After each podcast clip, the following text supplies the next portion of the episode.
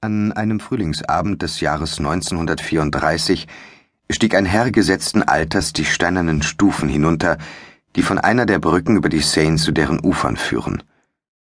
Dort pflegen, wie fast aller Welt bekannt ist, und was dennoch bei dieser Gelegenheit in das Gedächtnis der Menschen zurückgerufen zu werden verdient, die Obdachlosen von Paris zu schlafen, oder besser gesagt, zu lagern. Einer dieser Obdachlosen nun kam dem Herrn gesetzten Alters, der übrigens wohlgekleidet war und den Eindruck eines Reisenden machte, der die Sehenswürdigkeiten fremder Städte in Augenschein zu nehmen gesonnen war, von ungefähr entgegen. Dieser Obdachlose sah zwar genauso verwahrlost und erbarmungswürdig aus wie all die anderen, mit denen er sein Leben teilte, aber er schien dem wohlgekleideten Herrn gesetzten Alters einer besonderen Aufmerksamkeit würdig. Warum? Wissen wir nicht.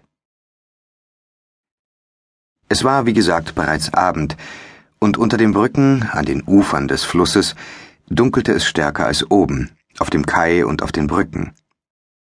Der obdachlose und sichtlich verwahrloste Mann schwankte ein wenig.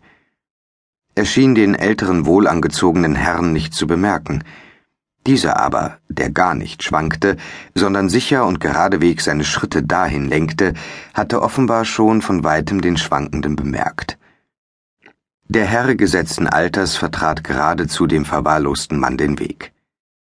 Beide blieben sie einander gegenüberstehen. Wohin gehen Sie, Bruder? fragte der ältere, wohlgekleidete Herr. Der andere sah ihn einen Augenblick an, dann sagte er ich wüsste nicht, dass ich einen Bruder hätte, und ich weiß nicht, wo mich der Weg hinführt. Ich werde versuchen, Ihnen den Weg zu zeigen, sagte der Herr.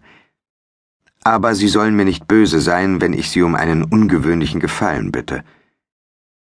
Ich bin zu jedem Dienst bereit, antwortete der Verwahrloste. Ich sehe zwar, dass Sie manche Fehler haben, aber Gott schickt sie mir in den Weg. Gewiss brauchen Sie Geld. Nehmen Sie mir diesen Satz nicht übel. Ich habe zu viel. Wollen Sie mir aufrichtig sagen, wie viel Sie brauchen?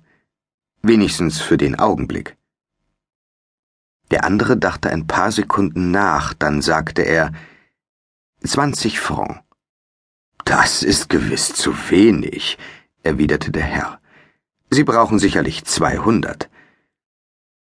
Der Verwahrloste trat einen Schritt zurück und es sah aus, als ob er fallen sollte, aber er blieb dennoch aufrecht, wenn auch schwankend. Dann sagte er, Gewiss sind mir zweihundert Francs lieber als zwanzig, aber ich bin ein Mann von Ehre. Sie scheinen mich zu verkennen. Ich kann das Geld, das Sie mir anbieten, nicht annehmen, und zwar aus folgenden Gründen. Erstens, weil ich nicht die Freude habe, Sie zu kennen. Zweitens, weil ich nicht weiß, wie und wann ich es ihnen zurückgeben könnte.